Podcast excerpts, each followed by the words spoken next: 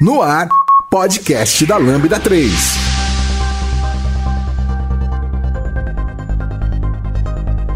Olá pessoal, esse é o podcast da Lambda 3 e hoje vamos falar sobre Java. Aqui comigo está o Bruno Borges. Excelente. Não esqueça de dar 5 estrelas no nosso iTunes porque ajuda a colocar o podcast em destaque. Não deixe de comentar nesse episódio no post do blog, no nosso Facebook, SoundCloud, também no Twitter. Ou se preferir, mande um e-mail para podcast@lambda3.com.br. Este podcast é produzido pela Lambda 3, uma consultoria que se diferencia por desenvolver softwares com alta qualidade, segurança e inovação, além de ser uma das maiores referências do país quando se fala em agilidade e DevOps. Acesse o site lambda3.com.br para saber mais.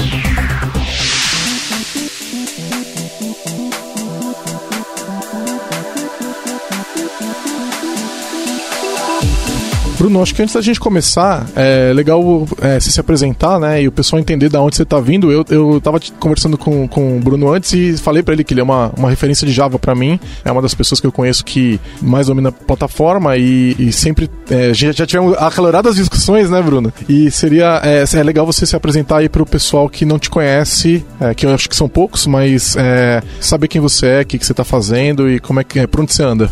Foram, é, sei lá, mais de 15 anos trabalhando com Java já. E, e eu comecei em 2001 fazendo aplicação desktop com Swing. Swing. Grande Swing. Era bom.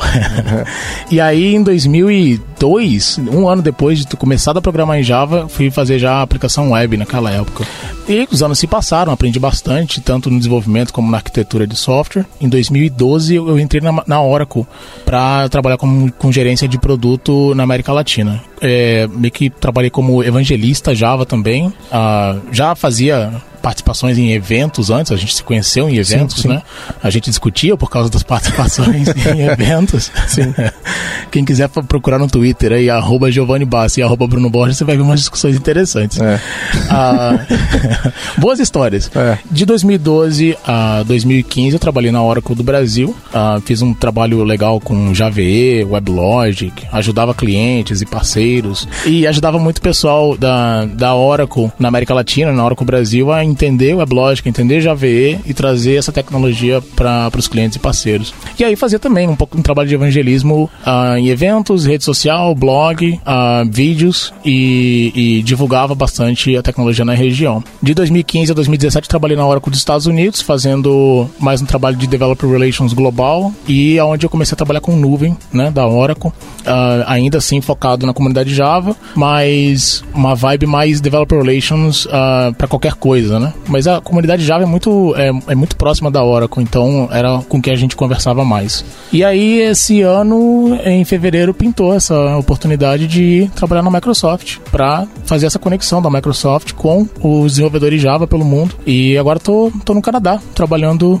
para a Microsoft de lá, com um time de três evangelistas uh, espalhados pelo mundo. E a gente tem divulgado uh, bastante informação sobre Java, não só Java uh, no Azure, né, na nuvem da Microsoft, mas também Java em outras áreas uh, que a Microsoft investe, como o, o SQL Server, uh, o Office 365 uh, e ajudar também a trazer notícias né, para o mundo Microsoft de Java, porque a Microsoft quer saber um pouco mais também. Então a gente conversa muito com os engenheiros, a gente conversa com gerentes de produto, com a área comercial, com a área de marketing, e a gente fala: olha, é isso que está acontecendo no mundo Java. Acho que a gente deveria se conectar e, e participar mais disso. Então, esse é, é, mais ou menos o resumão aí. Legal, eu, eu, eu sempre falo que o mundo corporativo brasileiro está dividido basicamente entre Java e .NET, né? A gente agora tem um pouquinho de Node crescendo, mas Java e .NET dominam esse espaço e é, em, em, grande parte é, dominam, brigam, né, por esse mercado, né? E é muito louco porque você foi de uma das empresas para outra, né? E, e, e, foi falar de Java dentro da Microsoft. Como é que tá sendo isso? A Microsoft gosta de Java agora que você tá lá dentro? Como é que é esse negócio? Você foi, foi bem recebido? Você passa, os caras ficam bravos? Como é que é essa situação? A Microsoft ela, ela tá bem aberta para todas as linguagens, né? Ah, depois que, que as empresas, as grandes empresas começaram a investir em nuvem, elas viram que que é importante ter uma linguagem, a sua linguagem, né? Então a Microsoft aí há, há anos, mais de uma década, vem investindo em .NET. A, a Oracle teve seu investimento em Java, continua investindo em Java. E, e, e, a verdade é que quando a gente fala de nuvem, a gente fala em rodar aplicações na nuvem, seja qual for a linguagem. Então para a Microsoft é, é, é, é importante essa conexão com essas diferentes linguagens, esses diferentes desenvolvedores. E quando a gente fala de nuvem, a gente fala não só de Java e .NET, mas a gente fala de JavaScript, a gente fala de PHP, a gente fala de Go, fala de Python, fala de Perl. E não só na linguagem de programação, mas também tem bancos de dados. Banco de dados relacional, banco de dados NoSQL, banco de dados distribuído. Então tem, tem várias disciplinas hoje em dia que as empresas que oferecem tecnologia, elas estão expandindo as suas áreas de, de interesse para que uh, aquele, aquela tecnologia sirva muito mais pessoas. É, eu acho que essa mudança de uma, uma empresa que vende licença para uma empresa que vende nuvem, né? E a Microsoft se, se tornou hoje uma grande empresa de nuvem, muda completamente o, o foco, né? O lance do Linux, por exemplo, é a mesma coisa, né? O lance de Microsoft uma Linux, é uma coisa que, se considerar isso 10 anos atrás, era impensável, né? E agora é, é uma realidade. Eu acho que o Java vem no mesmo, na mesma toada, né? Então, não dá para nenhum provedor de nuvem se dar o luxo de falar, não, essa plataforma eu não quero. Não faz nem sentido. Por que, que você faria isso? Vai ficar, vai ficar lidando com paixão dentro do ambiente de negócios, né? Não, eu, eu acho que reconhecer é, dentro da empresa de que existe uma comunidade, existe um mercado que quer comprar isso, por que, que você não vai atender esse mercado, né? E não vai atender ele bem, né? vai atender ele com todo respeito e cuidado que você faz com os outros mercados que você atende. Eu acho, é, é no mínimo profissional e é, dá retorno financeiro. Né? Não, lógico. E a Microsoft, e assim como as outras empresas, a busca por um mercado e atender o cliente tem que expandir as possibilidades, as opções que você, eh, eh, tecnologias que você executa e os serviços que você presta, para que você possa ter aquele cliente bem. Quando uma, uma empresa como a Microsoft, como a Oracle, como a IBM ou a Amazon, essas empresas vão até um, um cliente, esse cliente tem 80 projetos rodando lá. E por diferentes fatores, metade dos projetos é numa linguagem, metade dos projetos é, é em outra aí. linguagem. A empresa ela quer agradar né, a todos e quanto mais aberta a empresa que vende tecnologia estiver para outras tecnologias uh, open source, melhor para ela e melhor para o cliente, porque estreita a relação né, entre cliente e fornecedor, estreita a relação entre as, os consultores que trabalham ali dentro e os times de desenvolvimento, e isso aumenta a qualidade e produtividade da, dos projetos. É, não dá para você chegar numa Amazon e falar quero rodar Java, ela fala beleza, aí você fala que ela quero rodar .NET, ela fala que não. Você vai embora, né? Eu acho que você vai ficar só com esses clientes e é, é isso que você falou, a maior parte das, das, empresas são híbridas, né? Elas não têm nem só Windows, nem só Linux, nem só Java, nem só .NET, tem um monte de coisa, né? Exato. Então tem que estar tá preparado para isso mesmo. Tá, entrando um pouco no Java, é, qual é o, o, status do Java hoje, né? Então eu, eu vi, eu até comentei uns, um, uns meses atrás, eu vi uma notícia de que o Java agora tá tendo um ritmo de updates mais rápido, o release train, né? Então o que entrou, entrou, o que não entrou vai ficar para a próxima release, alguma coisa assim, né? Que eu vejo que outras linguagens, frameworks também têm feito, né? Eu vejo o time de C Sharp numa ideia muito parecida também.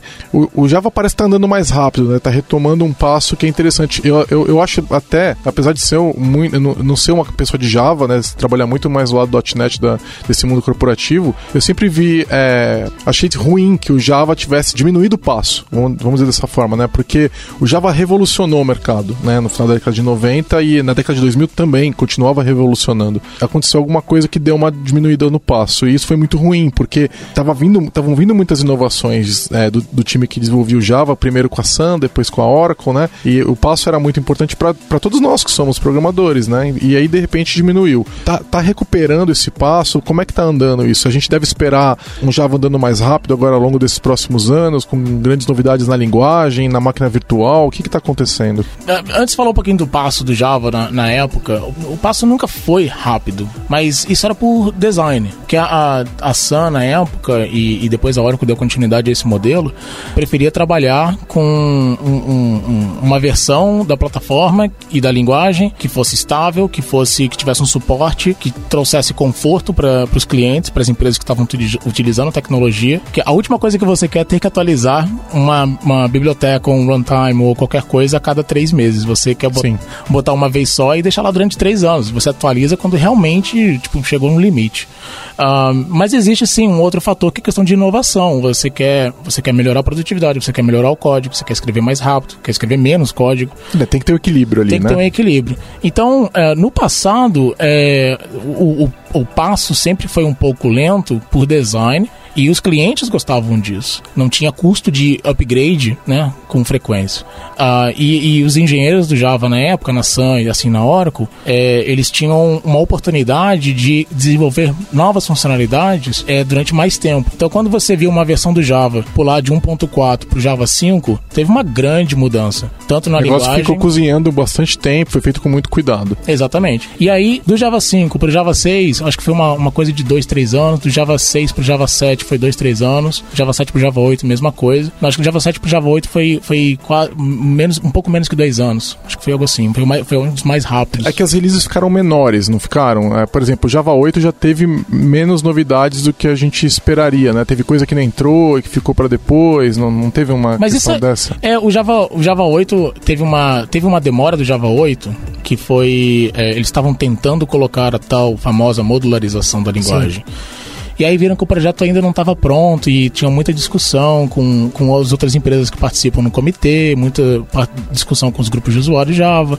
Então eles pensaram, não, vamos segurar essa, essa modularização para a próxima versão. E aí essa, versão, essa modularização saiu na versão 9. E aí, depois que foi entregue a modularização e mais algumas features de linguagem, eles pensaram, pô, acho que agora dá para fazer um negócio mais rápido, porque as grandes mudanças uh, no Java, elas estavam sempre amarradas. Ah, não dá para lançar essa versão aqui, o 7, porque tem tem no backlog tem essas outras funções aqui, então ficava postergando a versão Até 7. Até tudo terminar. Até tudo terminar naquele backlog. E aí lançava a versão 7. Agora que eles atingiram a modularização da linguagem e da plataforma, é possível desenvolver novas funcionalidades, novos novas uh, ah, APIs, uh, ah, ou corrigir mesmo bugs, etc., de uma forma modular. Né? Seu, seus bugs estão modularizados agora. Certo. Então isso permite com que você também tenha um release mais rápido. Então a modularização acabou contribuindo em partes para essa velocidade de entrega. E agora os times de desenvolvimento do Java, dentro da Oracle e até de outras empresas que contribuem, é, eles têm uma maior liberdade. E o release vai, ser, vai acontecer a cada seis meses.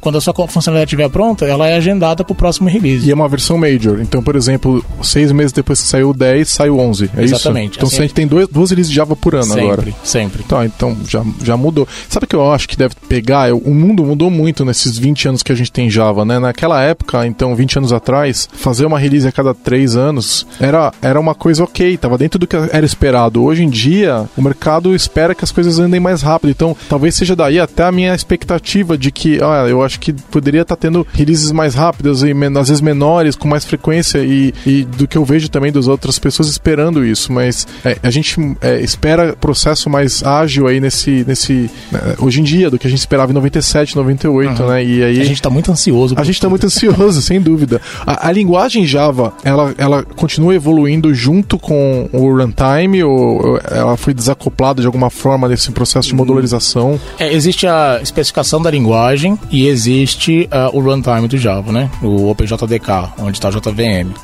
as duas coisas andam meio juntas. Pode ser que aconteça um release do Java uh, onde não tenha mudança na linguagem, sintaxe, né? É, code sugar, né? Talvez uhum. syntax sugar talvez não tenha uma mudança uh, na sintaxe, mas tenha mudanças em APIs uh, novas APIs e uh, correção de bugs, uma, uma melhoria no garbage collector, uma, uma tecnologia que se adapta melhor a, a containers, uh, otimização de memória, esse, esse, tipo de coisa que para o developer não tem tanta, uh, tanta relação né, no dia a dia do trabalho.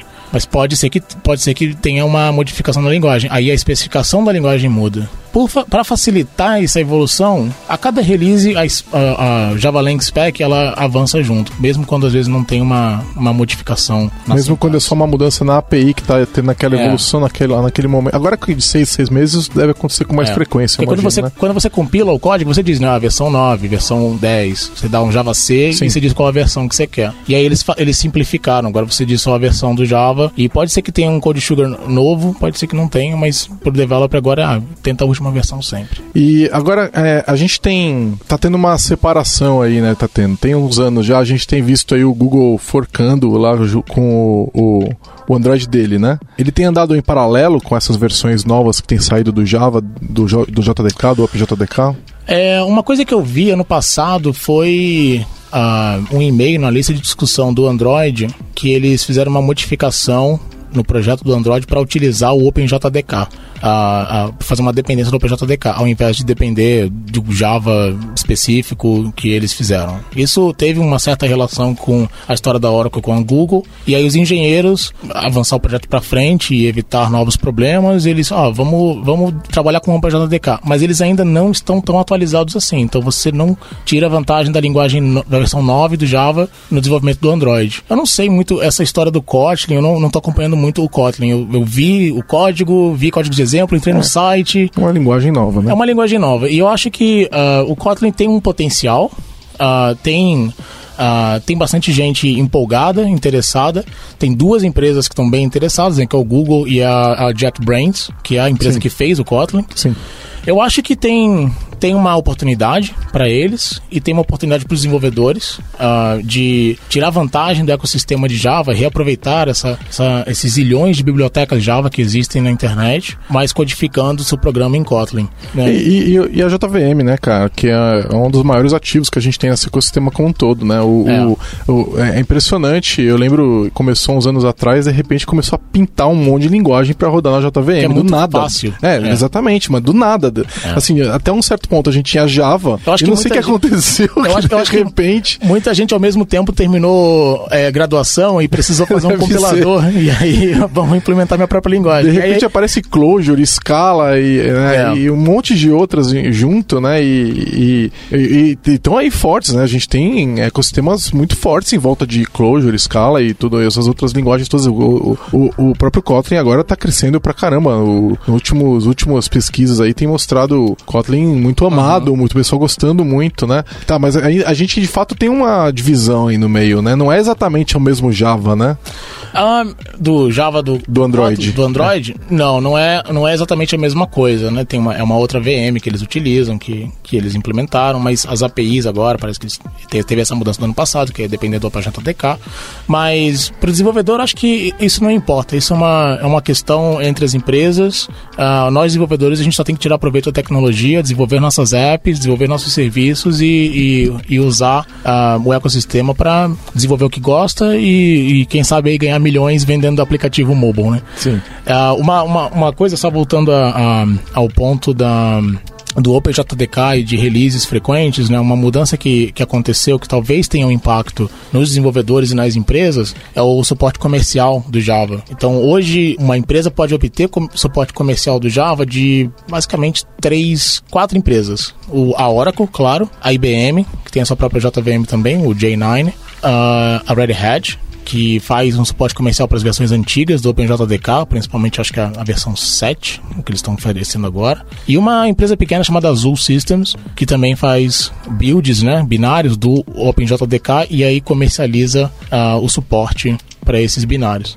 Para as grandes empresas agora, se elas olharem para a Oracle, o modelo de suporte da Oracle vai ser oferecer uma versão, por exemplo, a 8, com suporte LTS, né? Long Term Support, que Sim. vai até, se não me engano, 2020. É, o que eu vi era 2020. Agora, é, eu ia te perguntar disso, porque esse passo rápido aí vai quebrar justamente o que a gente falou mais, mais exato, cedo, né? Que de deixar o pessoal mais é, que, tá, que precisa dessa estabilidade um pouco preocupado. Então agora a gente tem uma LTS, é isso? Isso, agora tem um LTS, é, no caso da Oracle, a, IBM, Red Hat, Azul, eles têm seus, seus modelos. Eu tô mais por dentro da Oracle porque eu acompanhava isso lá até o ano passado. Sim. E acompanhei as notícias no que deve ser o maior, né, de todos. E é o maior, é o maior de todos. E para as empresas, tem que ficar, elas têm que ficar atentas, e os desenvolvedores, a, a utilizar as versões LTS para produção. E eu acho interessante usar as versões novas para fazer é, pesquisa e desenvolvimento, para talvez projetos não críticos, que você bota em produção, mas se cair tudo bem, aquela coisa, né?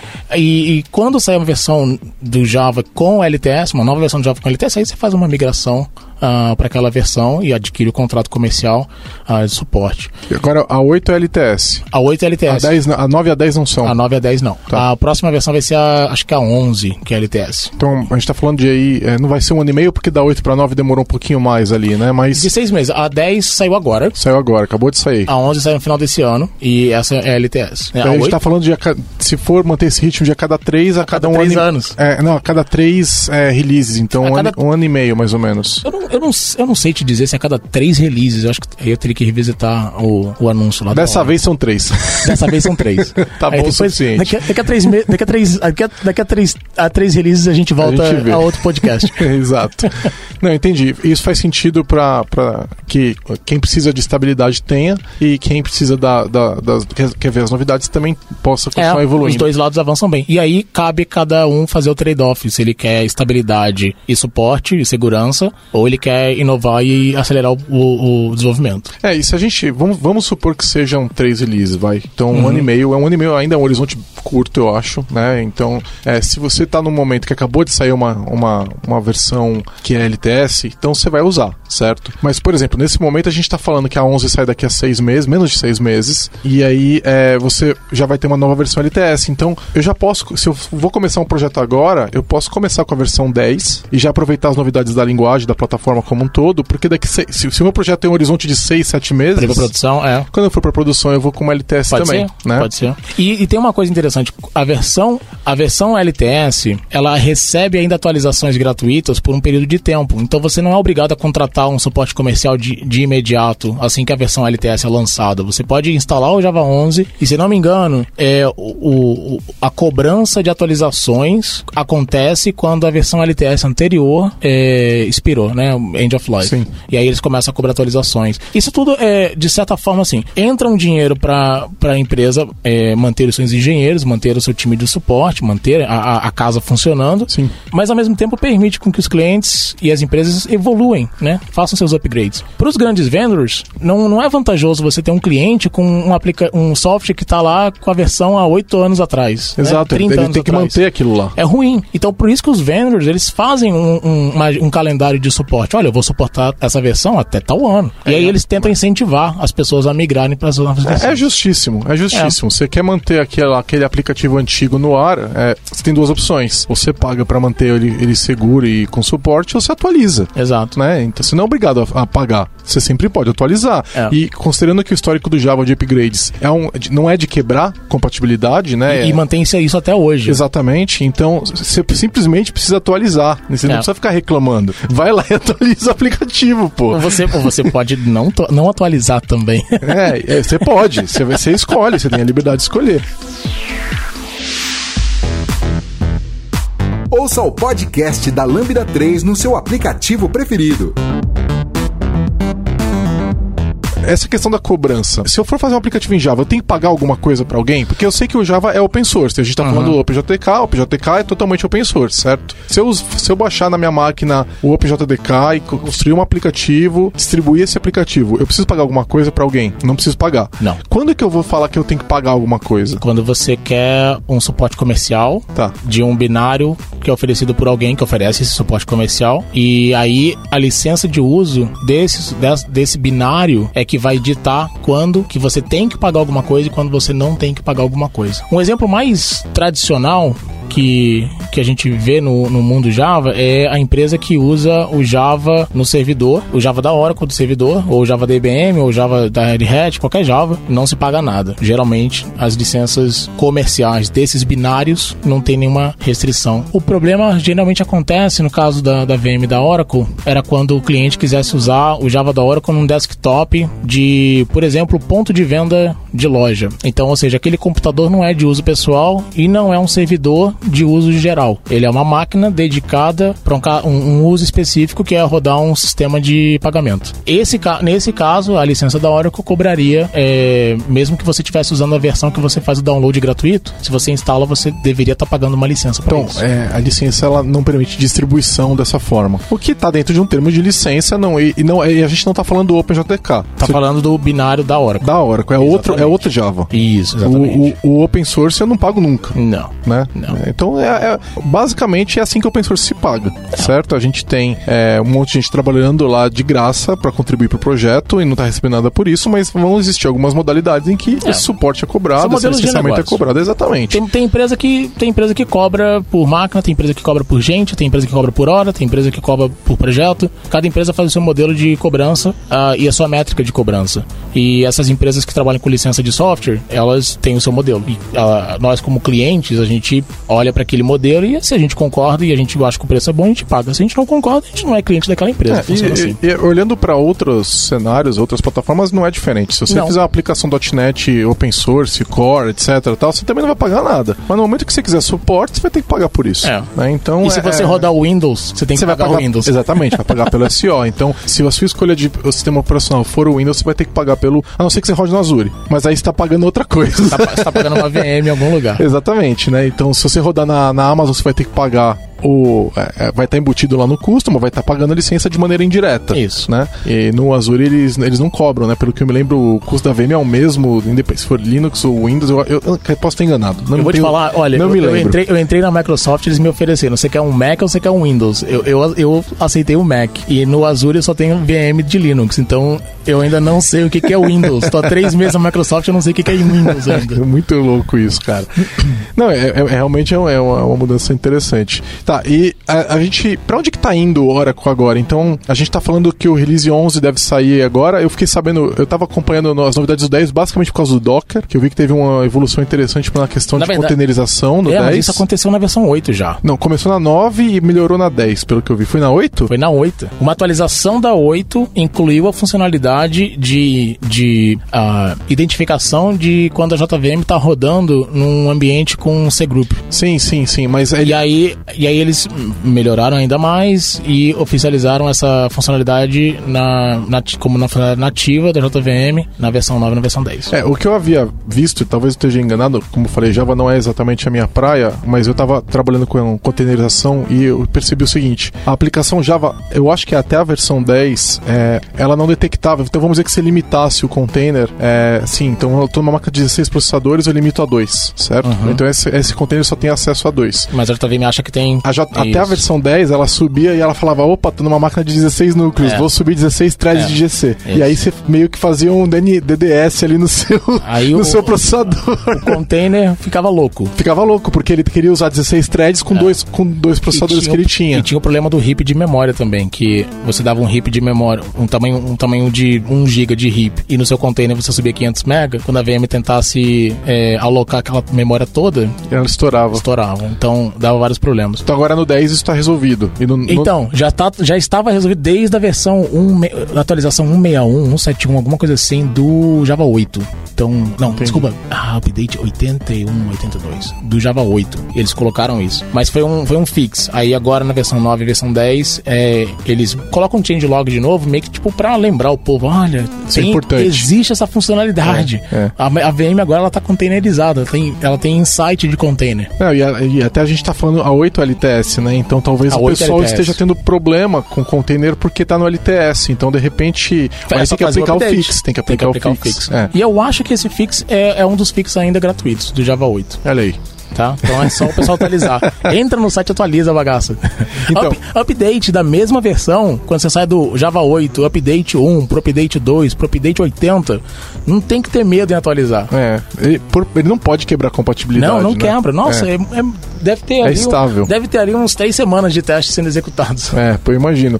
O, o, mas é assim, retomando, né? Então, para onde que tá indo agora o, o Java? Porque o que, que eu tenho notado, né? Eu, eu, notei essa revolução que teve no .NET de tornar o .NET pequeno, o .NET Core, não sei o que. Ah, e agora é open source, que já, já tinha esse lado de ser open source. É, mas uma coisa que eu percebi foi esse negócio de, ah, millennials não vão curtir o .NET que a gente lançou em 2002, né? Então a gente precisa re renovar a plataforma. Tá tendo uma observação desse, desses, dessas novas pessoas que estão entrando é, com outras expectativas? Tá tendo essa discussão? É, ou, ou, ou, ou para onde tá indo o Java nesse momento? Java tá indo para frente, certeza. E o Java tá, tá se tornando uma linguagem que uh, uh, permite desenvolvedores novos a aprenderem com uma velocidade muito maior do que quando eu aprendi nos anos 2000, no início dos anos 2000. Por que que tá acontecendo? Bom, por alguns fatores. Um, uh, o código da linguagem melhorou bastante, tá muito mais simples. aquele código verboso gigantesco para escrever um print, né, um hello world no, na, no console, hoje você faz com muito menos código uh, o processo de compilação e execução, esse continua o mesmo, mas uh, eu acho que as etapas e o entendimento inicial para uma pessoa que não tem experiência em orientação a objetos, não tem experiência a, a, a desenvolver uma biblioteca, desenvolver uma API, Ela simplesmente vai lá, escreve uma função e roda. Ah, assim como aprende Python, né? Python é muito fácil de aprender. É, Python é o campeão, né? É o campeão, porque é, é linguagem interpretada, né? O JavaScript, Node também é muito fácil, é linguagem interpretada. No Java tem essa, tinha essas dificuldades, mas nessas últimas versões do Java, na, na 9 e na 10, foram adicionadas duas, uh, duas funcionalidades que são show de bola para desenvolvedores. Uma é o JShell, que é uma linha de comando que é RAP, né? RAP, RAPL, é, um eu RAPL. vi isso aí. Isso, Isso aí é muito ótimo para quem quer aprender ou até para desenvolvedores experientes que querem experimentar alguma API de collection, alguma API para manipular um array, para fazer um sort. É, tirar uma dúvida na língua. Cara, eu Exato. uso muito. Eu, eu, eu realmente sentia falta, cara. Isso é um negócio importante pra caramba. E você tem toda a razão. Isso é, muito legal. E aí, para quem é desenvolvedor Java, ou quer ser desenvolvedor, ou quer estudar Java, é muito mais fácil aprender assim. Porque antigamente, ah, tem que criar uma classe hello.java no Notepad, aí salva no diretório, aí vai no linha de comando, escreve Java C, depois roda, aí até entender tudo que tá acontecendo, né? Hoje, Hoje é, você só queria executar um você só queria método. salvar uma API, cara. Você só quer fazer um print line. É muito mais simples, Então né? no JShell é muito mais fácil. E a outra grande mudança que teve na linguagem agora, na versão, na versão ah, 10, foi o uso de var. Eu posso definir uma variável sem ter que definir o tipo da variável. Não, isso é maravilhoso, cara. Inferência, né? É, só que aí, Até o C++ tem isso, cara. só que aí o povo, tem um povo tá tá pirando na cabeça. Tô- Tô achando que ficou dinâmico. Estão achando que ficou dinâmico. Ah, é a mesma coisa que aconteceu no C Sharp, cara. É, Não dá pra entender esse povo, cara. Eles acreditam, é a inferência de. é, Como que tá inferindo? Imagina, é, a dinâmico. É, é, e não. VAR ainda, né? É var. Aí o cara fala assim: não, mas eu quero ver o tipo do código. Aí teve um cara que falou o seguinte: não, mas e se eu defino meu, meu var aqui na linha tal, e aí 200 linhas depois eu esqueço qual que é o tipo? Aí eu falo pra ele: pô, então peraí, o seu problema não é a variável, é a quantidade de linha de código. Eu acho que você tem muito código É, você vai método. ter 200 linhas pra cima, você não tá vendo mais o código, pô. Né? Como é que você vai O identificar? cara, o cara já se perdeu ali. Então, agora quer botar a culpa no VAR? Não, a culpa não é do VAR, a culpa é dele. Cara, eu sou o, o- o extremista do VAR, cara. Eu não, eu não dou tipo pra nada. Assim, tipo, é, é, eu não vou. Cara, string, string igual a new string. Quem faz isso, cara? É, então. Não, tá, não tem sentido, cara. A gente, pô, 2018, né? E no, e no- e no Java tinha o, o Generics, né? Quando o, o Java 5 veio, vieram, colocaram o é, Generics, suporte Generics, que é você dar um tipo para uma estrutura de dado. E também passar essa informação para uma classe. Eu quero fazer uma classe, uma, uma lista de objeto, eu não quero que esse objeto seja string, quero que esse objeto seja usuário. Faço o Generics. Então, às vezes, a linha de código ficava list, aí usuário, né? Generic usuário, é, aí a varia- o nome da variável igual, new, list. a relist, tipo do usuário de novo. Então, repetir o tipo do usuário dos dois lados, né? É, não dá, né? da cara? associação. E aí com o VAR, é, aí não, antes do VAR fizeram uma funcionalidade, na- uma melhoria na linguagem que você só precisava colocar o Diamond com o tipo genérico de um dos lados. Ah, legal. Fizeram essa mudança. Só que você ainda tinha que colocar a- a- os sinais, né? De, de definição de genérico, mas você não precisava escrever nada no meio. Aí agora ver o VAR ficou muito mais fácil. Não, e, e sabe o que isso é legal também? Porque é, quando você faz é, APIs fluentes, às vezes você está encadeando o método e o que está sendo utilizado na criação da API fluente são métodos, são, são tipos intermediários. E você não quer, às vezes, às vezes você quer usar um, da, um daqueles resultados intermediários para fazer outras projeções ou outras manipulações e você não quer ter que escrever o, é, todo aquele tipo maluco que foi gerado por Exato. causa daquela API fluente, né, Exato. cara? Isso acontece muito em qualquer API É. fluente e é chato pra caramba, É né? chato. Então, E o VAR ajuda muito. ajuda muito. E o mais importante, o VAR só pode ser utilizado dentro de método. Não pode ser definido na classe. Cara, isso é uma coisa que eu sinto falta, porque no C, C++ pode. Mas daí, mas daí vira JavaScript. Aí, aí sim você não, se perde. É que assim, sabe por que, que os caras não fazem isso? Porque dá trabalho pra arrumar o compilador depois. Dá, dá. Porque os campos, eles entram no, na metadata do tipo. E aí fazer inferência com isso dá É trabalho. Dá é. trabalho. Eu prefiro, eu prefiro muito assim. A, implementação que fizeram no Java ficou muito boa. Ficou simples, só funciona dentro de método, ah, só funciona com associação de valor. Você não pode definir um var x igual a nada. Entendeu? Você tem que dar, tem que fazer uma associação ali, uma, uma entrega de valor de alguma forma para o compilador fazer a, a verificação do tipo. Tinha que ter no retorno também. Tem que ter- Public, é. public var.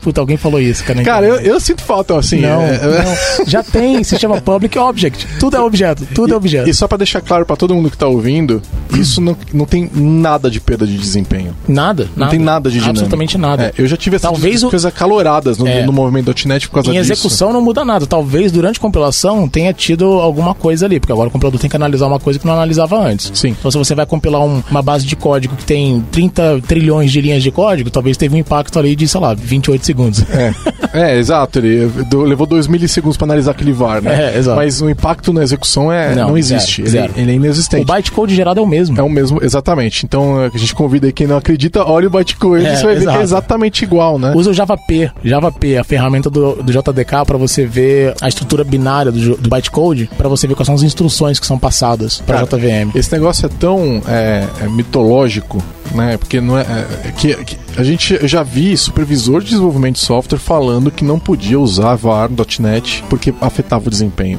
É, É, então. é- é tão mitológico, é tão absurdo. Ele E- viu, no- viu alguém falando isso e ele tira por verdade. É. E aí obriga o time inteiro a usar, não pode usar VAR, Não. e aí fica aquela bagunça, Mas aí- código de 95.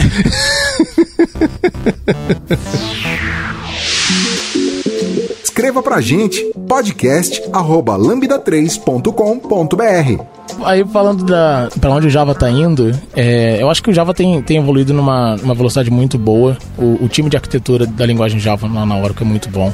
Tem três caras aí que eu acho que as pessoas deveriam seguir no Twitter, é o, Mark Reinhold, que é o arquiteto mesmo, o Chief Architect, o Brian Goods, que faz toda a parte de, de desenho de API, principalmente a API de concorrência, ah, o Stuart Marks, que é um dos caras que administra as APIs que vão ser removidas, APIs antigas. Ele também trabalha um pouco nas APIs de collections. E esses caras dão, dão palestra em, em difer- em diferentes conferências, estão no Twitter, respondem perguntas. São os caras que estão no projeto desde o começo. Desde a época da Sun. Desde a época da Sun. Eu acho que o Brian entrou um pouco depois, mais pro final, antes da aquisição da Oracle, mas ah, o, o Mark Reinhold tá lá há muito tempo. E tá tendo, é, tá público de alguma forma. Eu sei que tem a questão da JSR para discussões públicas do Tudo, Java. todo, todo o trabalho de desenvolvimento do Java, melhoria do Java, acontece no openjdk.java.net e todas as propostas de melhorias elas são através de JAPs, JIPs, né? Java Specification Proposals.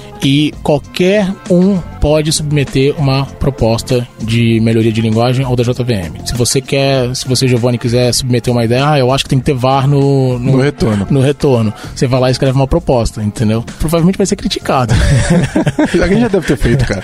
mas, mas você pode fazer isso, você pode escrever. Então você submete e aí entra na discussão da, da, da lista, com em algum momento tem voto, etc. É, geralmente as JAPs são feitas pelo povo da Oracle, mas tem algumas JAPs que já foram feitas por grupos de usuário Java, com apoio né, do Entrou? time de engenharia. Algumas entraram, sim. Legal, cara. A, a API de data, de data e hora, foi uma contribuição total da comunidade Java. A nova API de data e hora no Java. E esse, o código do, do OpenJDK, ele tá no GitHub? Não tá no GitHub, mas é, é open source, mas ele tá no Mercurial. Tem no java.net, openjdk.java.net, eles usam Mercurial. E. E nem é Python. e nem é Python.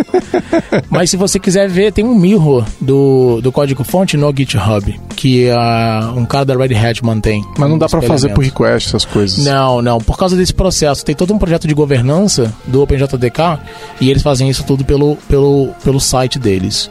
E, E aí são anos de, de infraestrutura já desenvolvidas, anos de processos, anos de, de uma cultura que já foi desenvolvida nos- nessas pessoas, que a mudança pro GitHub, para eles, não tem vantagem nenhuma. Então, acho que para nós desenvolvedores que só temos a curiosidade de ver o código, é, ou você entra no Mercurial lá, hg.openjdk.java.net, ou você vai no GitHub e vê o Mirror, que é read-only, né, para você navegar no código-fonte.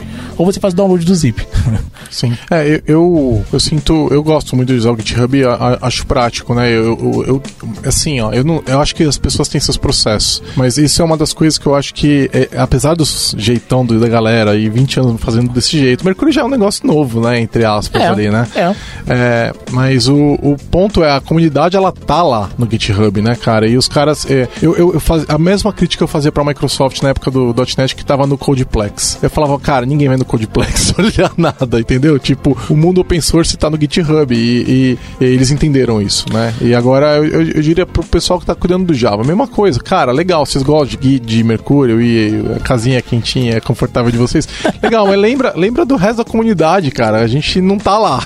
Aí você sabe, eu, eu, eu tenho uma. Eu gosto muito do GitHub, eu tenho muito projeto no GitHub, a Microsoft tem muito projeto no GitHub. Mas eu tenho, eu tenho uma coisa com o GitHub, uma, uma, uma coisa do processo deles que eu não gosto, que é o seguinte: pull request, na minha opinião, opinião do Bruno, pull request, eu deveria ter a, eles deveriam dar a opção pro dono do projeto abrir ou não para pull request. Eu também acho. Eu também acho. Eu Acho Porque- que depende da sua governança. Exato, é questão de governança de projeto. Também acho. E aí você tem lá um projeto open source. Nossa, eu vejo esses projetos de Node JS, a galera fazendo pull request, aí entra- dá uma discussão de três meses, e aí não chega a lugar nenhum, porque o cara fez um pull request do nada, não conversou com ninguém. Não, e às vezes o teu projeto tá parado, você não quer mais evoluir aquele projeto, né? E você, você pode arquivar o projeto, mas às vezes você não quer arquivar o projeto, você não quer abrir para novas contribuições. Exato. Né? Ou você tem um outro processo de, de integração lá de pull request que você quer utilizar. Ou, né? Eu lembro do, do Linus Torvalds criticando duramente o processo de pull request dentro do GitHub. Ele, é, é, quer dizer, toda crítica do Linus é sempre duramente, né? Não tem críticas carinhosas vindas, do, vindas do Linus. Mas ele, ele explicou, eu lembro, eu não lembro nem onde eu li, mas ele explicando por que, que ele não gostava do GitHub. é, e um dos problemas era o pull request. Né? É que o pull, o pull request ele dá oportunidade para uma discussão começar e, e- e ser uma discussão que não faz o menor sentido. É, eu acho, assim, eu gosto, tá? Mas eu consigo entender pessoas que não gostam. E o que eu acho que poderia acontecer é o GitHub atentar para essas pessoas, atentar para outras culturas que não são necessariamente a deles e se adaptar. Então, eu lembro que uma das críticas que ele nos fez é: eu não consigo limitar o número de colunas que vai ter na discussão. A interface da discussão, ela não é amigável para mim. Eu não quero navegar na web e usar aquela interface, eu quero usar outra. E eles não deixam, você você tem que ir lá. É, é obrigatório. É obrigatório. Não é Então, nem por e-mail, né? Não Exato, e eles usam todo um esquema que é baseado nos- nas listas de discussões, etc. E isso impede o uso daquele jeito que eles preferem utilizar. Então, eu acho que a ideia da, dos comentários do código, eh, talvez eles gostem, né? Eu, eh, mas eles. eh, eu, eu entendo o problema do número de colunas. Eu vou escrever, às vezes, alguma coisa no GitHub e eu tento me atentar pro número de colunas. Só que não tem nenhum lugar apontando É, o número não. de colunas. É uma, Então, caixa, é um- uma text area e acabou. né? é, acabou. e aí você acaba é, perdendo isso. E eu sei que o Linus é paranoico com os commits, né? Se, ele, eu já vi ele criticando É, as pessoas porque ele- escreveram commits. é, o- Não é, não, é, não é o código, é o, É o commit, cara. O commit- O commit é que importa. Não, mas é, eu acho que assim, o, o- a GitHub, né, a empresa, eu acho que ela deveria ouvir muito esse feedback. Eu não sou a única pessoa falando, o Linus já falou, outros desenvolvedores de bibliotecas que tem, que mantêm as suas- seus códigos no GitHub, eles têm a mesma opinião. Ah, eu- eu- o GitHub é engraçado, porque o GitHub dá a opção do gerente do projeto, do admin, de desabilitar o issue tracking. E a wiki. né? E a wiki. É porque diabos não, não dá a opção de desbloquear, de bloquear o pull request. Pra mim, se eu, se- olha, se eu fosse o, o PM lá, o, pro- o Product Manager do GitHub, a função que eu ia adorar ter, uma função onde você integra o issue tracking com o pull request. Ou seja, pra eu poder criar um pull request no seu projeto, eu primeiro tenho que criar uma issue a gente discute, chega num acordo E aí pode o- abrir. E aí você que é o admin do projeto, você abre, não, beleza, Bruno, você está aprovado para enviar um pull request associado a essa Eu- cara, eu acho, assim, eu não acho que serve pra todo projeto, mas eu consigo compreender perfeitamente que um projeto queira ter esse processo. Muito, é muita gente. É Eu acho questão de totalmente, exato. Eu acho totalmente justo, entendeu? E, e eu acho que é, só, só aproximaria outras comunidades é, do GitHub e, e facilitaria a nossa comunicação, porque o que o pessoal do Linux, do, do Linux faz de comunicação via mailing list, apesar deles gostarem muito e funcionar muito bem pra eles há 20 anos, não é meu processo favorito e talvez eu preferisse acompanhar de outra Você forma. quer, você quer poder usar Slack mandar GIF animado. É lógico. Linux. É, agora a gente usa Teams aqui. e GIF animado ficou ainda mais fácil. o gerador de memes é maravilhoso. Deus, meu Deus. O, problema do Slack, e, e eu não sei como é que tá no Teams isso, eu uso o Teams pra falar com o meu time e com, com a nossa organização. E o problema que eu vejo nessas plataformas é que a galera abusa. Abusa É, é. demais. Abusa demais. Mas no e-mail também abusa, né? O, É, sim. o famoso Sim. reply all. Exato. Quando o cara exato. manda, o cara, quando o cara responde um, re- uma- um reply all com 200 pessoas copiadas e fala, me tirem dessa thread. Não, Aí então, pronto, você sabe que eu tenho uma regra na minha inbox. Se chega um e-mail pra mim que não é que eu estou no CC, ela, ela não vai pra minha inbox. Vai de cara pra um de- barra dev barra nu. É, não, não, ela não é apagada, mas ela vai pra uma outra, um outro diretório lá no, no, no meu servidor de e-mail que eu, eu, eu, ele- eu, eu olho quando eu tenho tempo. Entendi. Entendeu? É. Se é pra eu olhar, eu tô no tio. Faz entendeu? sentido. Faz sentido. Muita gente tem essa, tem essa prática. Sim, eu acho que é uma prática que todo mundo tinha que ter, porque É. assim, se você tá me copiando é porque eu não preciso saber. É. Entendeu? Eu sou opcional. É, Se eu sou né? obrigatório, né? eu tô no tio. aí, aí essa questão de governança e comunicação é, uma, é um dos fatores que, que ainda mantém o time do OpenJDK. E aí eu não falo, não falo só da Oracle, não. Tem, tem outras pessoas que são da Red Hat, outras pessoas de outras empresas, alguns independentes. E eles estão muito acostumados com esse modelo do, do OpenJDK da governança. Então por isso que a gente não vê o OpenJDK funcionando a todo vapor através do GitHub. Porque a plataforma ainda não oferece a, as funcionalidades que se alinham com o modelo de governança do comitê. Falando de Docker de novo, já tem uma imagem de base para OpenJDK no tem. Docker Hub? E ia ser mantida pela Docker. A Docker pega os binários feitos, acho que ela pega binário feito Oracle. A Oracle tá fazendo, a Oracle faz build do OpenJDK, a Red Hat faz build, o que Azul. não tem é, o, é o, a imagem da própria Oracle, né? O tem. binário, binário da, não, mas não no, não no Docker Hub, né? Tá na Docker Store. Tá, ah, tem então, agora porque não tinha, agora tem. Agora tem, tá na Docker Store. Ah, legal. É como é, eu lembro que teve, a Oracle fez uma repositório de fez, Docker. Fez, mas aí isso foi um projeto que eu trabalhei lá na Oracle. Uh, inclusive o, o, o, GitHub da Oracle eu administrei por um tempo. Uh, o projeto Docker Images da Oracle foi iniciado por mim de uma forma, sabe quando você pede desculpa, você não pede permissão? Sei, eu, fiz, eu fiz mais ou menos isso. Excelente. Eu botei, eu botei um Docker file lá do WebLogic, aí uns parceiros da Oracle gostaram, um diretor da Oracle gostou, e aí beleza, todo mundo começou a utilizar, e aí de repente o Legal chegou e falou, aí quem, que deixou você colocar esse negócio? Eu falei, olha, tá, já tá aí, tem mais dois anos. e aí, enfim, foi aprovado.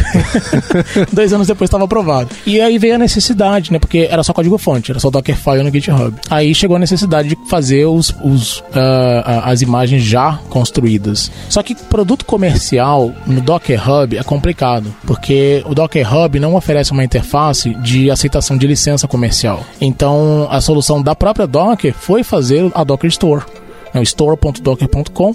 Você entra lá, autentica com o seu usuário do Docker, do Docker Hub, que seja, e aí você tem acesso a imagens Docker para produtos comerciais. Java, da Oracle, WebLogic, a Coherence, Oracle Database, a produtos de outras empresas comerciais que colocam seus produtos lá. E, e aí você clica, eu aceito a licença, checkout. Só que tem custo zero. No, no então ele une, ele une a, a, uma obrigação legal que você tem de aceitar a licença, etc, etc, isso. com a conveniência com a facilidade do Docker. do Docker Pool. Depois que você faz o checkout, você vai na sua linha de comando, faz Docker Login, que você tem que ter o seu usuário autenticado. E aí você pode baixar. E aí faz o Docker Pool. Interessante, muito bom. E, é, eu lembro quando você começou com esse, né, esse trabalho na, do, dos Docker Files do, da Oracle lá, e eu usei o seu, seu, seu código, até, a gente até chegou a conversar sobre isso. É, eu, acho, eu não lembro se eu cheguei a fazer um pull request ou comentar alguma coisa lá, mas eu usei, a gente usou para um cliente da Lambda 3 e foi mega útil. Foi mega útil. Foi lá que eu descobri que, acho que eu, eu não lembro qual era o produto que a gente estava usando, se era WebLogic, eu não lembro. Não funcionava com o OpenJDK. Aí eu falei, porra, Bruno, não funciona. Você falou, não, o produto é comercial. Você quer usar, você tem que pagar. Eu falei, bom, então tá bom. É, mas tudo bem. É, não, não precisou pagar. Não, é. O Java. Não, mas, ah, tá, é verdade. Eu tinha que usar o Java da hora, que não, mas naquela época não tinha a imagem. Mas era pra... só fazer build. É, eu tinha que fazer o, o build. Eu fiquei, eu fiquei meio puto, porque eu tinha, eu tinha que fazer o build tá da muito imagem. preguiçoso, Giovanni. Ah, eu tava um pouco preguiçoso, pô. Eu tava mal acostumado, né? Você quer o Node, vem o Node já buildado. Você quer o, o .NET, vinha o .NET buildado. Eu queria o Java buildado, pô. Não, mas aí eu fiz exatamente, eu segui os passos que você colocou e eu fiz o meu build, o próprio build do Java e funcionou. Uhum. Você tem razão, eu não paguei nada, mas eu tive que eu fazer o build. E o cliente já pagava pelo WebLogic, né? Já tinha a licença do é, WebLogic. É, exato. O que a gente estava fazendo era apresentando como, como containerizar ah, uma, aplicação para o cliente, Entendi. entendeu? Então a gente fez isso para o cliente e ele já estava pagando tudo, uhum. então não era problema nosso. O que a gente tinha que uhum. fazer é, é, é colocar aquela aplicação para rodar. Era, uma, era um projeto mesmo, colocar o projeto para rodar dentro de um container, a gente fez isso lá e Legal. já tem, já tem o quê? Uns anos já, eu acho. Então, mais de dois anos, eu acho. É, a, a, as imagens do Docker eu publiquei no GitHub, o Dockerfile, né? não a imagem. O Dockerfile foi em 2013, final é, de 2013. Nossa, então faz muito tempo. Não, isso foi o primeiro Dockerfile, era WebLogic 10, 11, a gente chamava de WebLogic 11G, mas a versão era 10.3.6. E isso foi final de 2013 para 2014, vamos botar 2014. Você trabalhou com um projeto de colocar JavaScript para rodar com JVM também, alguma coisa. Você até deu uma palestra no TDC sobre ah, isso. Ah, eu falei de é, rodar a, a JVM em, na versão 1.7, se não me engano. Ele, a Oracle implementou uma, um novo engine para JavaScript dentro da JVM. Eles usavam até aquela versão, eles usavam o Rhino, que era da Mozilla, só que era muito bugado, muito lento. Não e tem mais isso? O Rhino, não, o Rhino morreu. O Rhino morreu e foi substituído por, por um cara chamado Nashorn. Ah, não, quando eu vi foi com o Nashorn que você fez a demonstração. Isso, lá. e aí foi, é, foi substituído. E o Nashorn é uma implementação boa de JavaScript dentro da, da JVM, ele já vem de por default, mas uh, e, é, e é rápido, funciona muito bem e é, é fácil de rodar, ele vem com uma linha de comando, JJS, abre o console se você quiser REPL. Tem um, então quando você instala o JDK já vem o já JJS, JS, você abre a linha de comando e aí é um console tipo Node.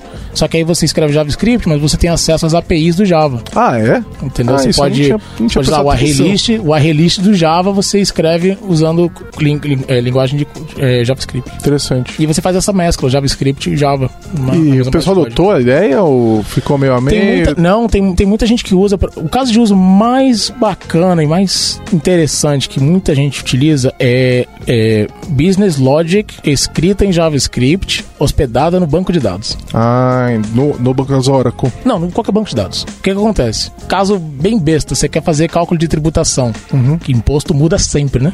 Sim. Aí você bota a lógica de negócio em JavaScript dentro do banco de dados. Aí o Java vai lá no banco de dados, pega o trecho de código que faz o cálculo, bota em memória, passa os parâmetros da nota fiscal, executa, bom, e aí, quando você precisa modificar a, a, as taxas, os impostos, você não precisa recompilar tudo. Você não precisa fazer redeploy da aplicação Java. Você só vai no banco de dados e muda o algoritmo. Interessante. Então é um caso, é um caso de uso muito utilizado. Ah, entendi. Então o JavaScript acontece no servidor de aplicação.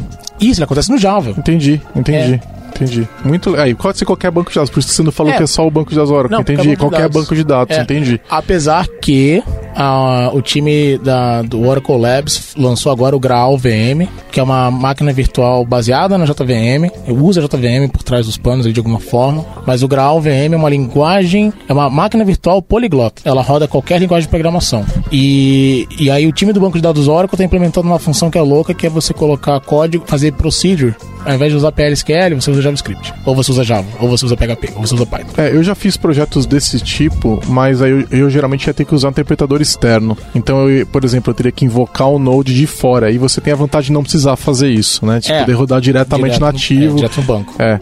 É, eu lembro de ter trabalhado com algumas tecnologias de .NET na época que eram capazes de fazer uma interpretação é, e acho que isso já tem no C Sharp, mas eu não tenho certeza de fazer a interpretação do código on de, on, sob demanda um, um ali. eval, né? É, é, tipo um eval mesmo. Muito, muito legal.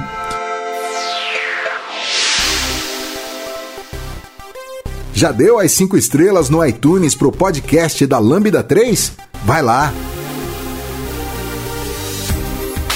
Legal, vamos falar um pouquinho de Java na, na Microsoft agora, que esse, esse trabalho novo que você está desenvolvendo. É, eu, eu tenho te acompanhado, é, a gente te sigo no Twitter há, há muitos anos, né? É, e aí eu tenho visto você, é, quando a gente, quando você foi para a Microsoft, fiquei surpreso, assim, falei, nossa, né, que mudança radical, a gente até se encontrou... Você não, você não foi o único. É.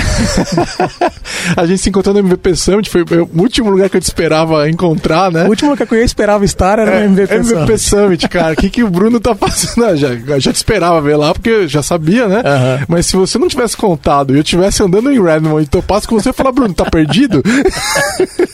te, te, largaram aqui não falaram nem que você tava. O que, que, aconteceu, cara?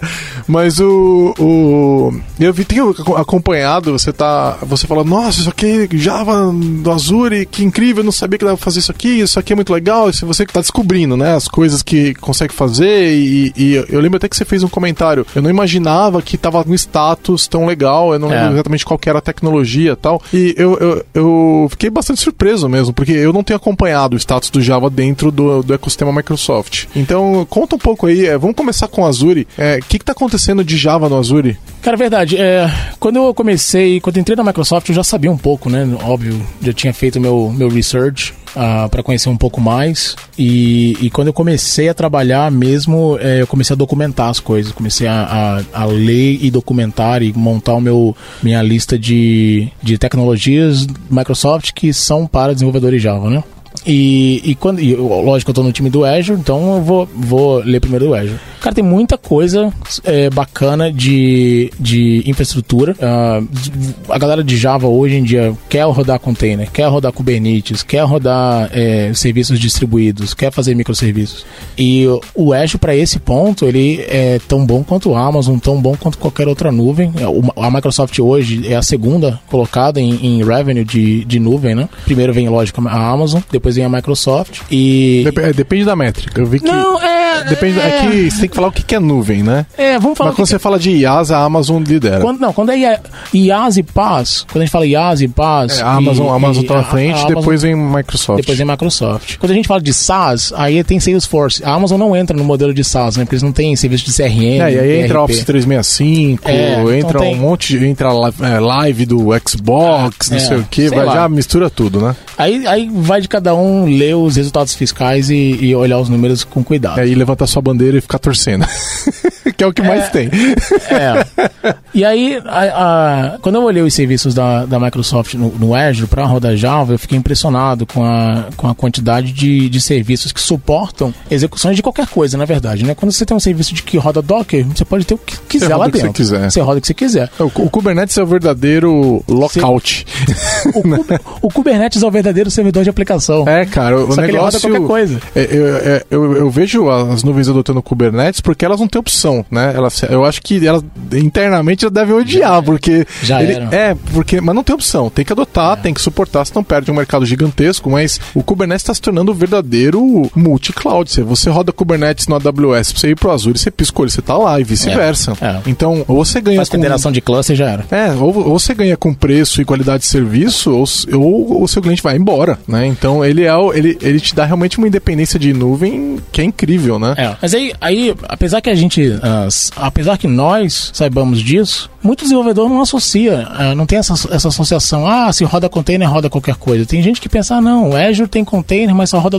.NET. Tem muita essa, essa esse preconceito, né? E, e acho que para outras nuvens também. Eu acho que a nuvem da Oracle deve sofrer uma, algo parecido. Ah, só roda Java, né? Imagino que sim. É, a IBM também, ah, só roda Java na IBM. Então, a, a, as empresas, a gente faz um trabalho de educação, na verdade, a desenvolvedores e clientes, para que eles vejam a oportunidade. Às vezes, é, foi aquilo que a gente falou no início, às vezes a empresa tem um time que trabalha com .NET e usa o Azure, aí tem um time do lado que usa Java, mas eles, por preconceito, eles não sabem que podem rodar Java no Azure e usar a mesma conta, o mesmo, mesmo ambiente, o mesmo espaço e dividir a conta no final do mês. Sim. Então, uh, tem muita coisa para rodar Java no Azure. Mas assim, roda bem, porque assim, é, roda. Vamos lá, é, fala a verdade aí. O negócio, é, é roda bem ou dá um trabalho ali para rodar? Porque, vamos lá, eu sou um desenvolvedor Você Java. Você já viu o Azure CLI? Eu tô acostumado já, já vi, mas assim, eu tô acostumado no meu ecossistema Java, eu não conheço nada de Azure. Eu vou ter que ficar instalando uns negócios do Microsoft, essa é a parte máquina. Linda. Como essa, é que é? Essa é a parte linda da, do, do Azure. A gente não tá fazendo nada nada amarrado a, a produtos Microsoft. Então, se você quer rodar container na, na nuvem da, do, do Azure, você não tem que instalar um, um, um runtime Docker na sua .NET. máquina. Você não tem que instalar .NET, você não tem que instalar... Tipo, você pode fazer a partir de uma máquina Linux, entendeu? Você não é obrigado a usar o Windows. PowerShell, nada disso. Não, não. Uh, tem o Azure CLI, que você pode instalar com qualquer package manager. E, que é escrito em Python. Que é escrito em Python, que está no GitHub, é open source. Uh, você pode usar a interface web, e pela interface web, uma coisa bacana é que você pode usar qualquer navegador, não só Internet Explorer. Olha só, hein, que evolução. você pode usar Firefox, pode usar Chrome, Safari, Eu não Opera. lembro nem a última vez que eu abri um Internet Explorer, cara. você pode usar qualquer navegador, você acessa o, o, o dashboard, cria os recursos. Para rodar container na Docker Container no Azure tem, tem algumas opções bacanas. A, a mais básica dela é um serviço chamado Azure Container Instance, que é você. Ele funciona igual um ambiente de VM, só que ele roda container. Então você tem que tomar conta daquele container, nada tipo assim, parou de funcionar, tem uma orquestração, escalabilidade e tal. Você tem que rodar ele próprio. Tem o Azure App Service, que é mais para aplicação web. O App Service está rodando Java nativo já? Já, tem o suporte para a gente sem, faz... sem precisar usar o container. É... Não, ele usa ele, ele roda em cima do App Service for Linux. É, eu sei, mas o App Service for Linux ele usa, ele usa container internamente, né? Mas eu falar assim, é meu, eu quero rodar Java. Não, você passa o War. O você passa o War, file. Ah, que maravilhoso. E aí a gente hein? faz um runtime com Tomcat e Java 8. Lindo. E você ainda tem a versão do Tomcat, você pode optar, você pode escolher a versão 8 ou a versão 9 do Tomcat. Uh, outra coisa que tem, então o App Service, tem o suporte nativo, o, o, Azure Container Instance e o Azure Container Service, que é o Kubernetes, né? Então você cria o seu cluster e faz deployment de serviço Kubernetes. O AKS. O AKS. E tem uma quarta opção que é VM.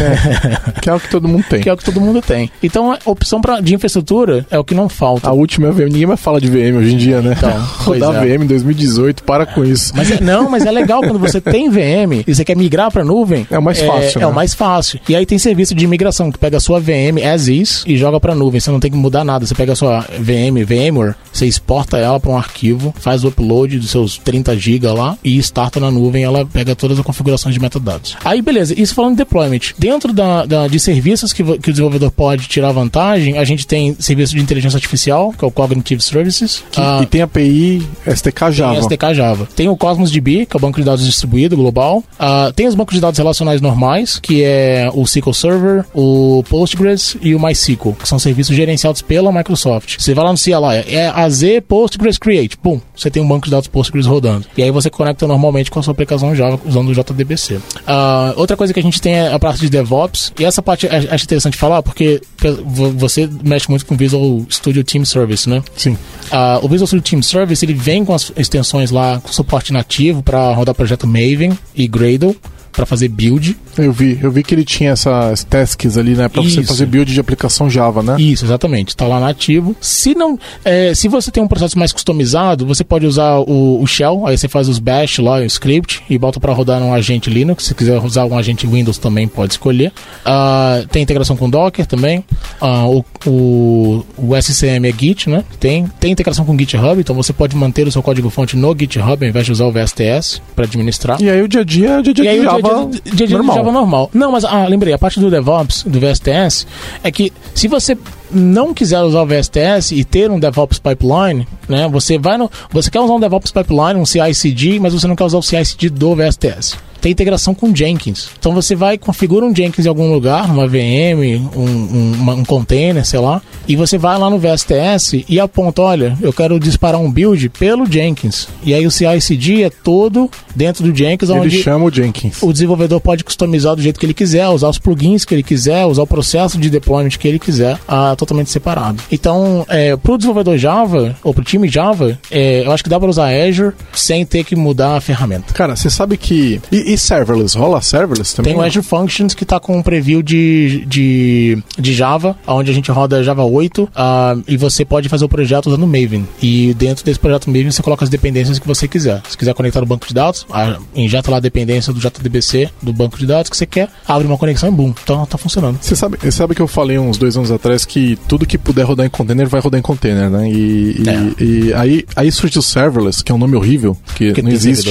É, não existe serverless, mas é, não me pegou, infelizmente. E aí eu pensei, bom, isso aí é desafio que eu falei, né? Porque é mais barato, né? É muito, é, tem vários cenários que acaba valendo a pena. Só que agora, você vê o que eles estão fazendo com Kubernetes e ACI, Container Instances? Kubeless. Kubeless. Kub, é, é, é, é, Kubernetes sem agentes, cara. Então. Ele roda direto o container. Agora que aquele negócio estiver. Eles estão em preview agora lá tal, né? É, Virtual Kubelet, né? Virtual Kubelet. Uhum. A hora que esse negócio estiver pronto, cara. Vai ser louco. Vai ser louco, porque daí é, entre aspas, de novo, o nome merda, serverless, né? Pra Kubernetes, cara. É, é todo o poder do Kubernetes. Você não paga o master e todo o poder de orquestração e redes e. É, mas na nuvem, mas na nuvem você paga as VMs onde está rodando Kubernetes, né? Você faz um cluster, você, você tem... paga, mas se você está usando a CI, você não paga nada. Você paga porque ele, o container roda no container instance. Ah, entendeu? Entendi, entendi. Então, você não paga nada de infraestrutura de Kubernetes. Vai pagar e o, o ACI você paga por segundo. É verdade. Então, o container ficou no ar 10 segundos, vai pagar metade do que o que ficou 20 segundos, cara. Nossa, vai ser muito barato. O pessoal fala que assim: "Ah, não, não vou, não vou mexer com cloud computing porque eu tenho que botar meu cartão de crédito para aprender e é caro e a conta vai vir dar 5 mil reais no mês". E eu falo: "Cara, bota lá um seta um budget, você vai gastar 50 reais por mês, 100 reais por mês para aprender e mexer com, com cloud.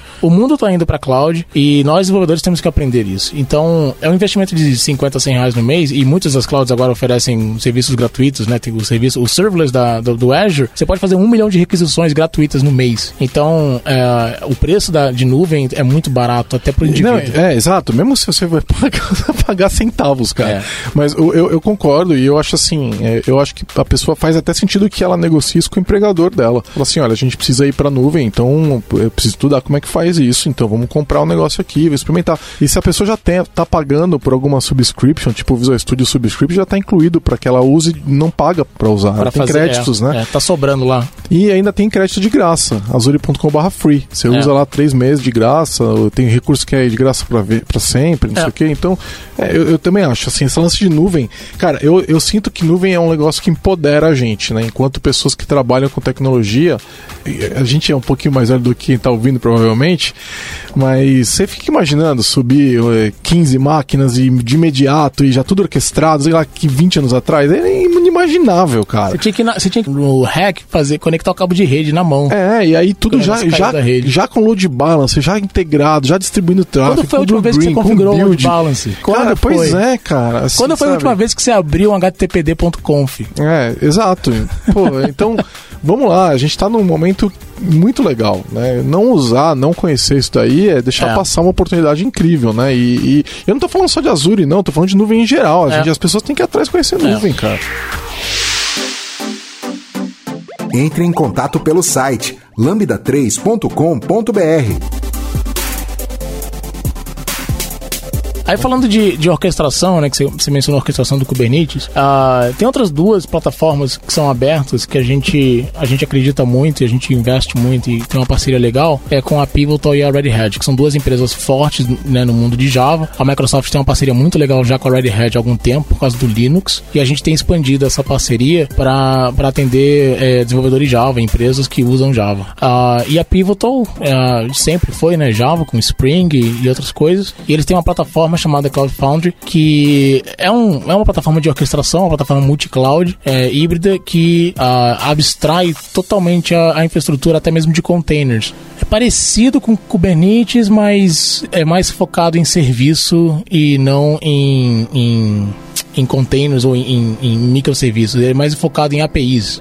E a Red Hat tem o OpenShift, que é concorrente ali direto com o Cloud Foundry. São duas plataformas que oferecem é, capacidades bem similares, funcionalidades bem similares. E a gente tem essa parceria com eles, onde você uh, vai no nosso site, tem a documentação, você roda uns, umas linhas de comando lá e bum, você tem o Cloud Foundry ou o OpenShift rodando no Azure. E aí vai de cada um a questão da, da escolha, né? Você quer usar Kubernetes? Tem lá. Você quer usar OpenShift? Tem. Quer usar Cloud Foundry? Tem. Questão de opção. A gente quer dar opção para todo mundo. Essa é a parte, é, essa é a coisa mais interessante que a gente tem feito, uh, que a Microsoft tem feito há muito tempo, e agora trazer essa nova opção para os desenvolvedores de Java. Então, isso, essas são opções comuns nesse, no mundo de Java. Então, a pessoa não precisa sair da, das tecnologias que ela gosta, que ela sabe utilizar, ela só está utilizando agora no, no Azure. Exatamente. Né? Então, não, não é para você aprender o, o, jeito da Microsoft de rodar Java, é o jeito que você já, já roda Java. Exato. E aí, é, as pessoas perguntam, ah, mas por que, que eu vou rodar Java na, no Azure e não na Amazon, né? Tem diferentes fatores, tem, tem muita coisa que pode influenciar essa escolha de decisão. Eu acho que preço é a última coisa que vai fazer você escolher um serviço Até sobre porque tá tudo mesmo preço atualmente, o preço é, com price match, é, né, cara? É, exatamente. E aí, aí a questão, e, e, e, uma coisa que eu sempre falo, eu estava muito envolvido nessa coisa de business, preço é sempre negociável. Discute a parte técnica primeiro, no final você olha preço. Quando a gente vai comprar um carro, quando a gente vai ver um apartamento, quando a gente vai curtir um filme, a gente primeiro vê aquilo, o, o objetivo final, o, o que você quer, né? O que, que você quer?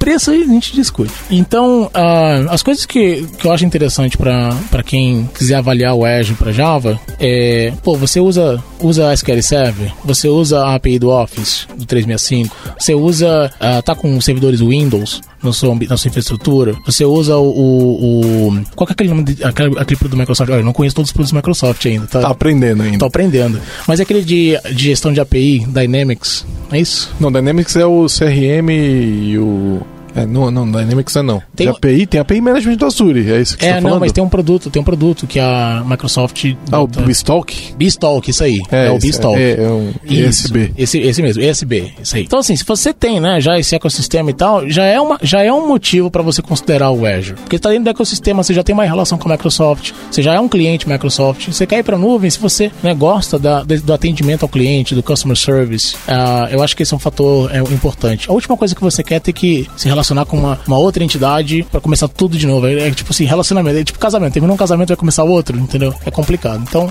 tem esse fator. O outro fator é, é a, a, qualidade dos serviços, do, da tecnologia mesmo. O, o, ACI, por exemplo, Azure Container Instance, nossa, é muito rápido de criar e rodar. É impressionante. É muito rápido. Então, toda a tecnologia, o ecossistema que a Microsoft tem não só desenvolvido para o Azure, mas também é, atraído parceiros, né, como a Pivotal e a Red Hat. E também a Microsoft participado junto de alguns ecossistemas. Né? O Visual Studio Code, por exemplo, uh, tem suporte a Java, que é feito pela Red Hat. Eu vi isso aí. Quando eu vi o debug funcionando, eu falei, que louco, hein, cara? E o debug, a extensão de debug do Visual, Studio Code é feita pela Microsoft. Então, uh, a Microsoft tem feito um relacionamento muito, muito bom com as empresas de Java e eu acho que quem, quem já tem esse relacionamento com a Red Hat, com a Pivotal ou com a própria Microsoft em si e quer vir para nuvem, o Azure é uma ótima opção. É, eu, eu, tenho, eu tenho notado uma, um pragmatismo absurdo, né? Do tipo, o que, que a gente tem que fazer para que as pessoas é, tenham o prazer de usar essa plataforma, entendeu? E é. é. sem paixão nenhuma, assim, sabe? Tipo, nós vamos fazer o que precisar fazer para que as pessoas gostem de estar aqui. Não tem, ah, minha, ah, eu vou pegar o cara de Java e agora eu vou tentar fazer com que ele use .NET. Isso não existe, não, cara. ninguém migra de linguagem. Ninguém migra, cara. Então é... é Quer dizer, o povo de Ruby on Rails migrou, né? É, é mas isso é outro problema, né? O Rails está sumindo no mundo.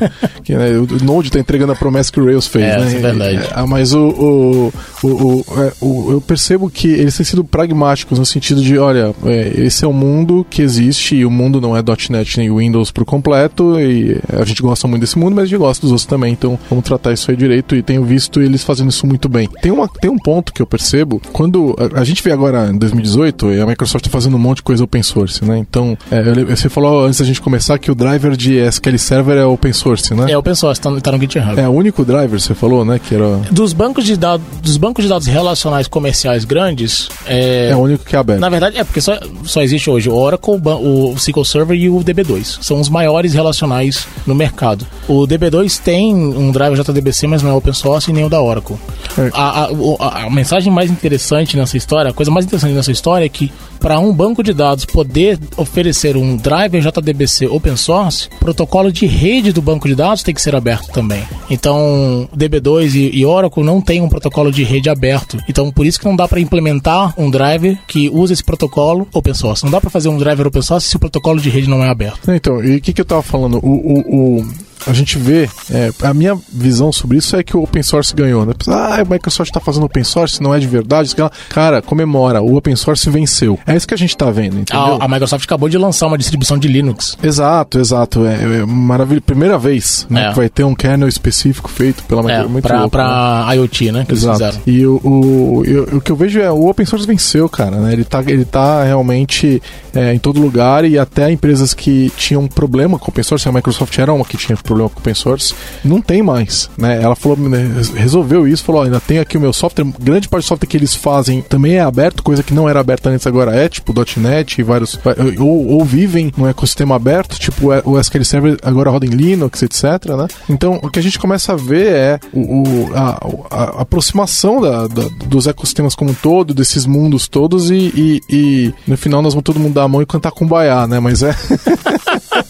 Mas é, é, muito legal. Eu acho, eu acho um momento muito interessante, assim, a gente perceber que não é, a, a, paixão ela, ela saiu da discussão e a discussão é o que, que é bom para o cliente e o cliente não é só .NET, não é só não é só Windows e, e, a gente vai fazer isso e a gente vai fazer direito. O lance é a Microsoft sempre foi uma empresa de plataforma. Ela sempre soube fazer plataforma e ferramenta. Quando ela percebe isso que open source é legal e quando ela percebe que Java é legal e quando ela percebe que Linux é legal e ela fala putz isso aqui é legal, o Node é legal, eu vou fazer igual esses caras estão fazendo, eu vou, vou fazer no .NET que eles estão fazendo, vou fazendo, é, vou, vou aplicar essas ideias no que eu estou fazendo. Do nada, de um ano para o outro, eles se tornam a empresa com o maior número de contribuidores únicos no GitHub, né? Então é toda, toda a documentação da Microsoft está no GitHub. É isso. Toda, isso é. docs.microsoft.com e, e isso facilita muito, por exemplo, eu tô eu vou completar três meses agora na Microsoft e eu já editei, sei lá, umas 20 páginas de documentação e estou criando alguns artigos novos agora.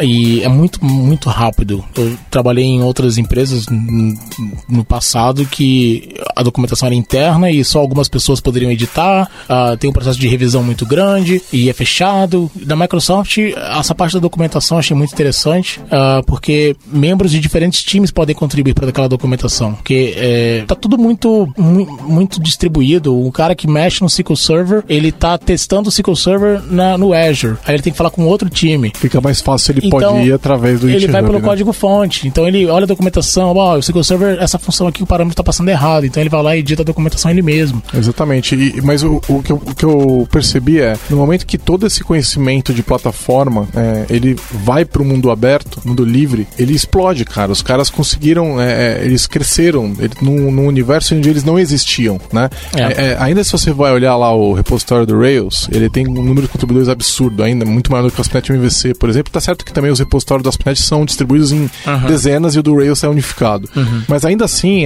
eles têm muito a aprender ainda, eu percebo. Uhum. Né? Eles não estão no ápice, eles têm muito a aprender, eles estão aprendendo muito rápido, mas o potencial de, de escrever código e fazer plataforma fa é incrível. E a gente vê, por exemplo, eles dando a mão para Pivotal ou para Red Hat falando vamos, vamos fazer esse negócio juntos e eles sabem fazer isso. Né? É. Né? E aí fazem um produto que é muito legal. Né? Então, isso é muito positivo para todo mundo. É, é, esse ecossistema não existia para o desenvolvedor de Java antes, e hoje ele existe. Isso é uhum. positivo, né? Eu acho que na, quando a gente fala de nuvem, a gente não fala mais nem de produto, né? A gente, a gente menciona muito a palavra produto, mas na nuvem o que a gente fala é de serviço. Você está prestando um serviço. Quanto melhor, você, quanto melhor esse serviço, maior a, a, maior a retenção desses clientes, dessas empresas, desses usuários, desses desenvolvedores utilizando a sua tecnologia.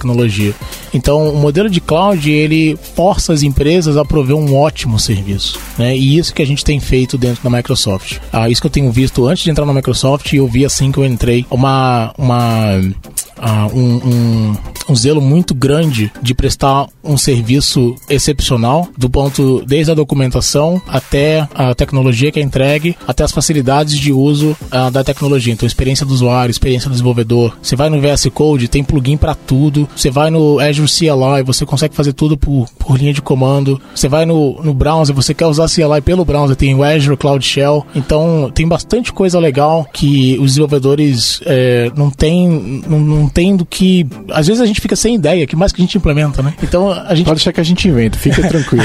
a gente vai tenho, trazer as novidades certeza, que a gente quer. Tenho certeza que você vai dar uma, uma lista grande de, sempre, de novas ideias. Tô sempre mandando pedidos ali. Meu GitHub é uma ferramenta onde tô sempre fazendo pedidos para a Microsoft. Bom, enfim, obrigado, Bruno, por ter vindo visitar. Eu acho que a conversa foi ótima e é, quando você estiver de volta no Brasil daqui a um tempo, vamos voltar vamos falar sim. do Java 11, 12 e quero entender o que, que tá indo de novidades eu que agradeço, aí. Uh, eu que agradeço o espaço também. É, pro pessoal que quiser saber mais e eu, eu, tenho feito alguns slides, tenho falado sobre algumas coisas, se quiser entrar em contato para obter essas informações até do que eu compartilhei aqui hoje, é só entrar em contato comigo depois, uh, pega o link no, no, na descrição do áudio, posso compartilhar sem nenhum problema. É, eu vou linkar pro teu Twitter, você tá sempre ativo Show. lá, né? E é. aí o pessoal também te acha. Beleza. Beleza? Valeu. Valeu, Giovanni. Valeu, galera. Você ouviu mais um episódio do podcast da Lambda 3. Indique para seus amigos esse podcast. Temos também um feed só com assuntos diversos e outro que mistura assuntos diversos e tecnologia. Toda sexta-feira, sempre com o pessoal animado da Lambda 3. Se você tem um podcast e quer gravar num estúdio legal, nosso espaço está aberto para você. É um estúdio isolado acusticamente, com uma mesa de gravação e microfones profissionais para até cinco pessoas. Tudo de graça. A ideia é estimular o podcast no Brasil. Pode ser sobre qualquer assunto. Fale com a gente pelo e-mail podcast@lambda3.com.br.